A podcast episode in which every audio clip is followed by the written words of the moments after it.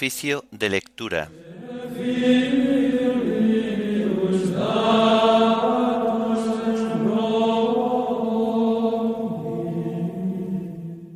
Memoria obligatoria de San Ignacio de Antioquía, obispo y mártir.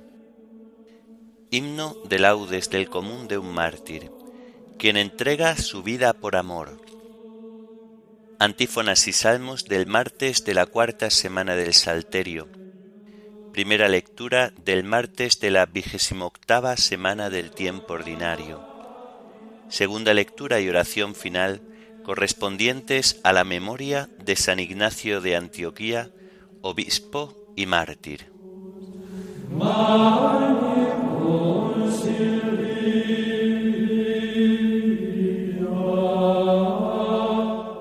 Señor, ábreme los labios, y mi boca proclamará tu alabanza.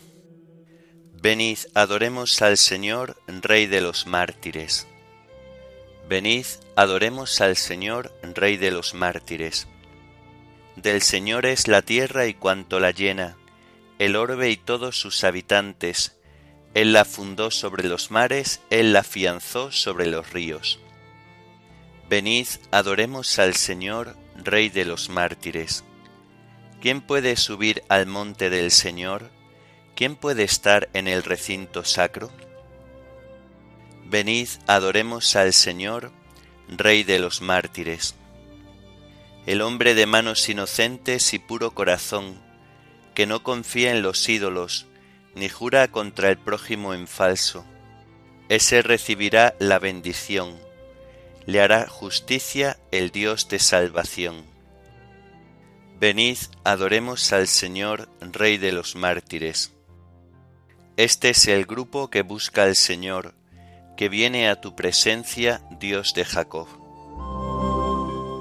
Venid, adoremos al Señor, Rey de los mártires. Portones alzad los dinteles, que se alcen las antiguas compuertas, va a entrar el Rey de la Gloria. Venid, adoremos al Señor, Rey de los mártires. ¿Quién es ese Rey de la Gloria? el Señor héroe valeroso, el Señor héroe de la guerra. Venid, adoremos al Señor, Rey de los mártires. Portones, alzad los dinteles, que se alcen las antiguas compuertas, va a entrar el Rey de la gloria. Venid, adoremos al Señor, Rey de los mártires. ¿Quién es ese Rey de la Gloria? El Señor Dios de los ejércitos, Él es el Rey de la Gloria. Venid, adoremos al Señor, Rey de los mártires. Gloria al Padre y al Hijo y al Espíritu Santo, como era en el principio, ahora y siempre, por los siglos de los siglos. Amén. Venid, adoremos al Señor, Rey de los mártires.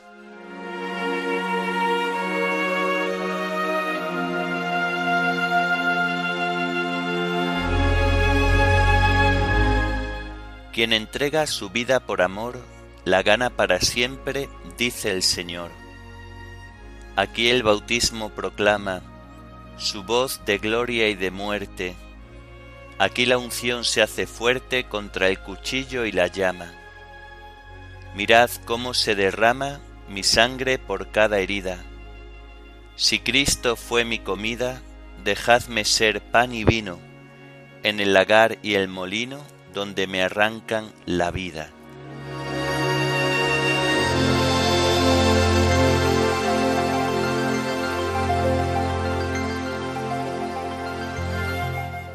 Mi grito, Señor, llegue hasta ti, no me escondas tu rostro.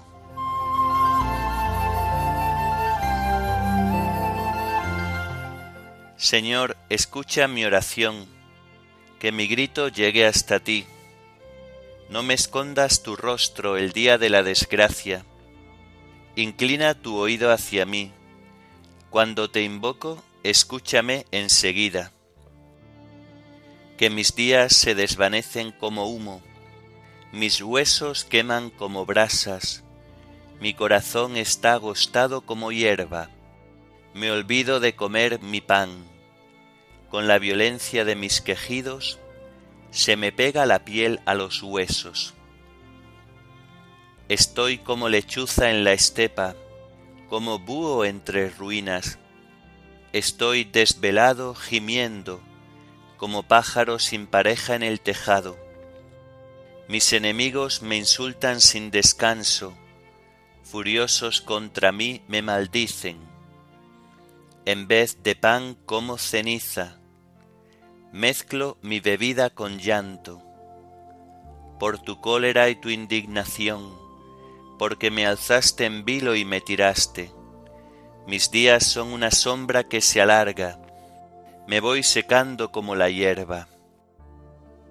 Gloria al Padre y al Hijo y al Espíritu Santo, como era en el principio, ahora y siempre, por los siglos de los siglos. Amén.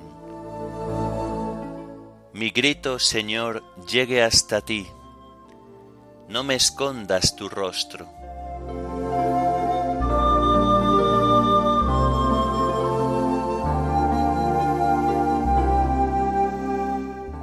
Escucha, Señor, las súplicas de los indefensos.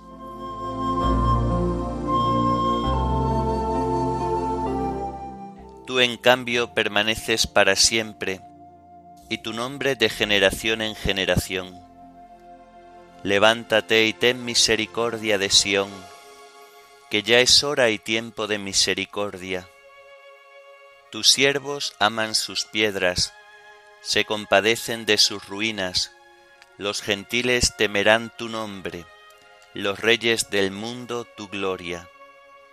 Cuando el Señor reconstruya Sión y aparezca en su gloria, y se vuelva las súplicas de los indefensos, y no desprecie sus peticiones. Quede esto escrito para la generación futura, y el pueblo que será creado alabará al Señor que el Señor ha mirado desde su excelso santuario, desde el cielo se ha fijado en la tierra, para escuchar los gemidos de los cautivos y librar a los condenados a muerte, para anunciar en Sión el nombre del Señor y su alabanza en Jerusalén, cuando se reúnan unánimes los pueblos y los reyes para dar culto al Señor. Gloria al Padre y al Hijo y al Espíritu Santo, como era en el principio, ahora y siempre, por los siglos de los siglos. Amén.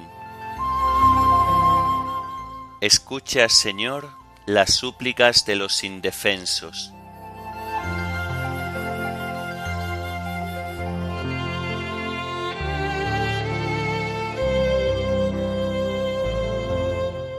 Tú, Señor, cimentaste la tierra, y el cielo es obra de tus manos.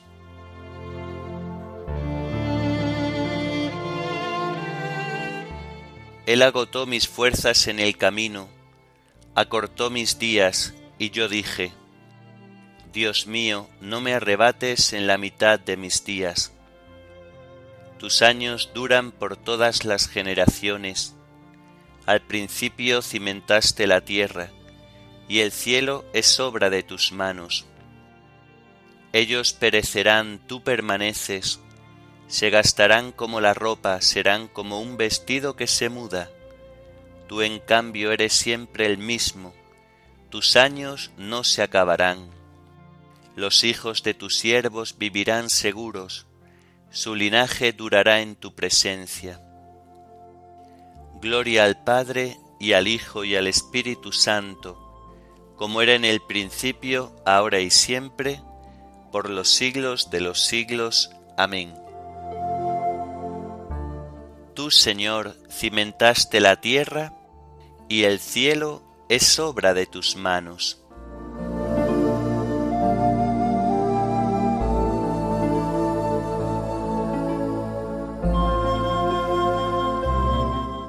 Escucha, pueblo mío, mi enseñanza. Inclina el oído a las palabras de mi boca.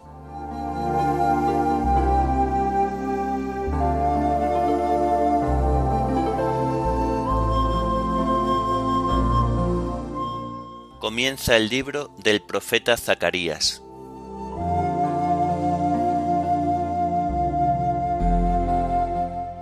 El mes octavo del año segundo de Darío recibió el profeta Zacarías, hijo de Baraquías, hijo de Gedí, el siguiente mensaje del Señor.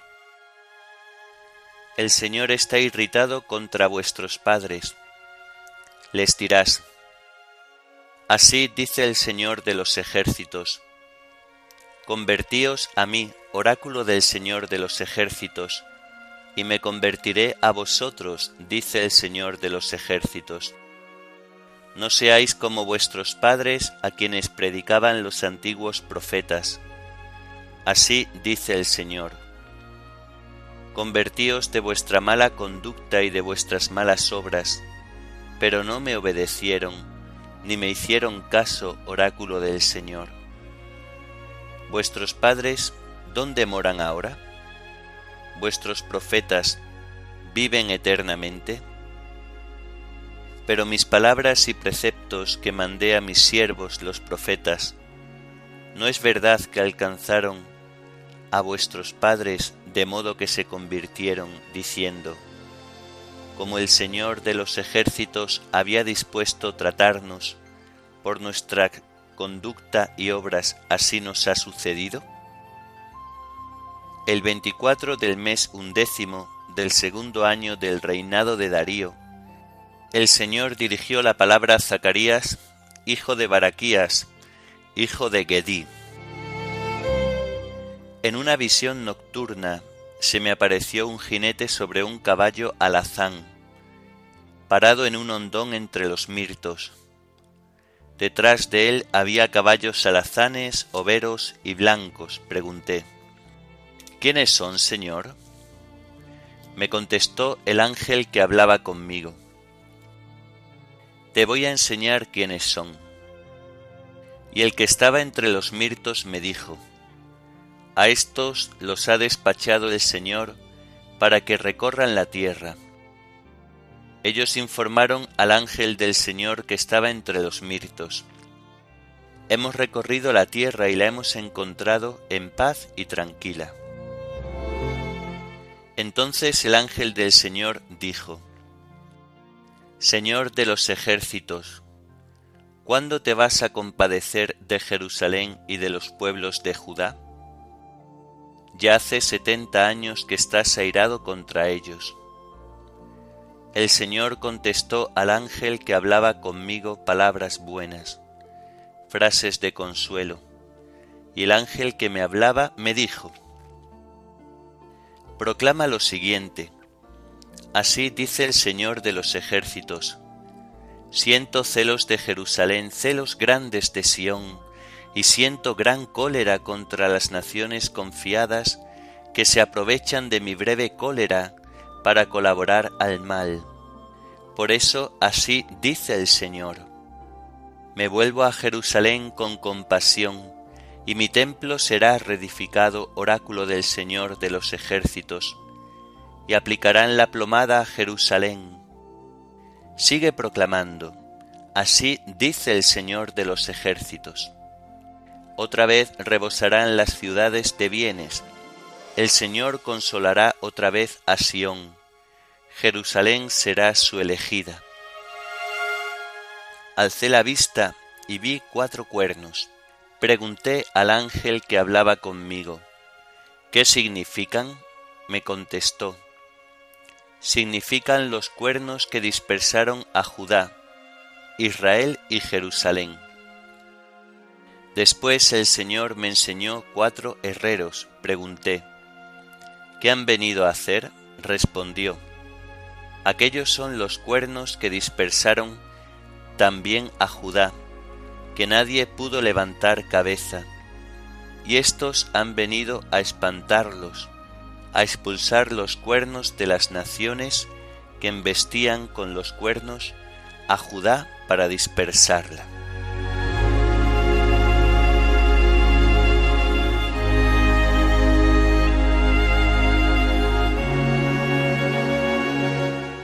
Me vuelvo a Jerusalén con compasión, mi templo será reedificado. Me vuelvo a Jerusalén con compasión, mi templo será reedificado. La ciudad no necesita sol ni luna, porque su lámpara es el Cordero. Mi templo será reedificado.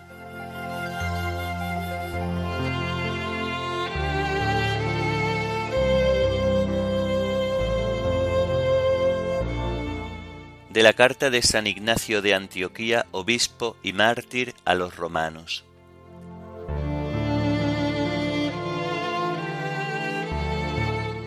Yo voy escribiendo a todas las iglesias, y a todas les encarezco lo mismo, que moriré de buena gana por Dios, con tal que vosotros no me lo impidáis. Os lo pido por favor, no me demostréis una benevolencia inoportuna. Dejad que sea pasto de las fieras, ya que ello me hará posible alcanzar a Dios.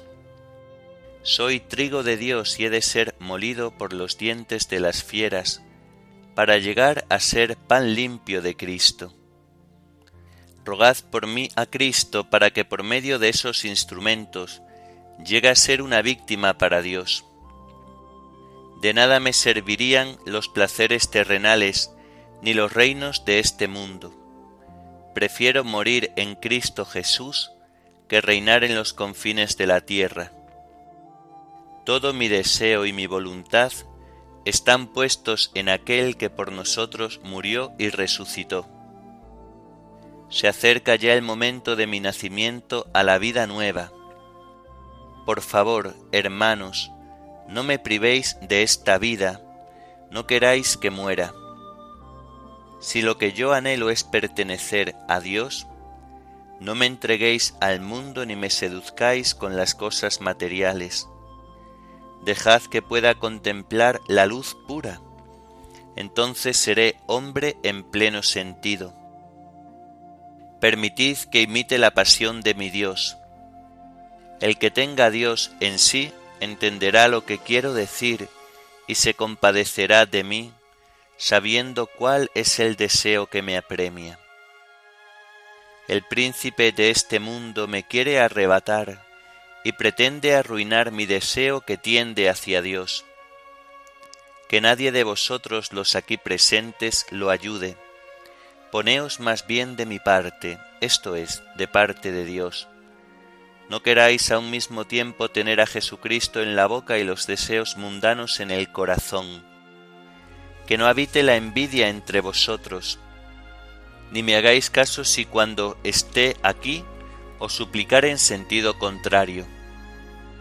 Haced más bien caso de lo que ahora os escribo, porque os escribo en vida pero deseando morir mi amor está crucificado y ya no queda en mí el fuego de los deseos terrenos. Únicamente siento en mi interior la voz de un agua viva que me habla y me dice, ven al Padre. No encuentro ya deleite en el alimento material ni en los placeres de este mundo. Lo que deseo es el pan de Dios, que es la carne de Jesucristo, de la descendencia de David, y la bebida de su sangre, que es la caridad incorruptible. No quiero vivir ya más la vida terrena, y este deseo será realidad si vosotros lo queréis.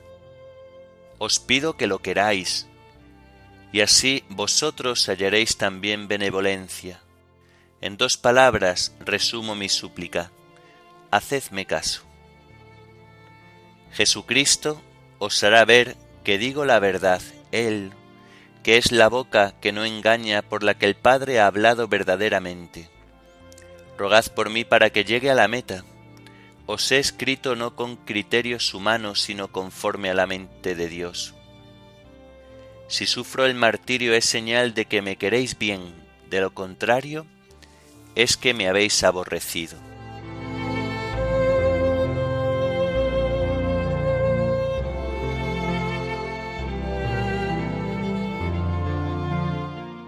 Nada os es desconocido si mantenéis de un modo perfecto en Jesucristo la fe y la caridad, que son el principio y el fin de la vida.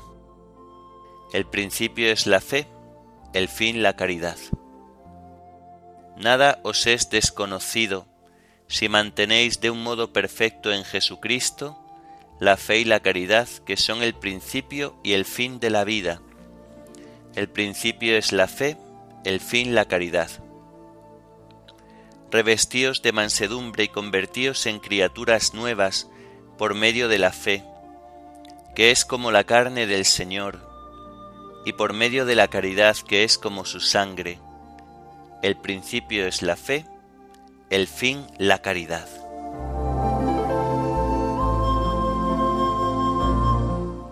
Oremos.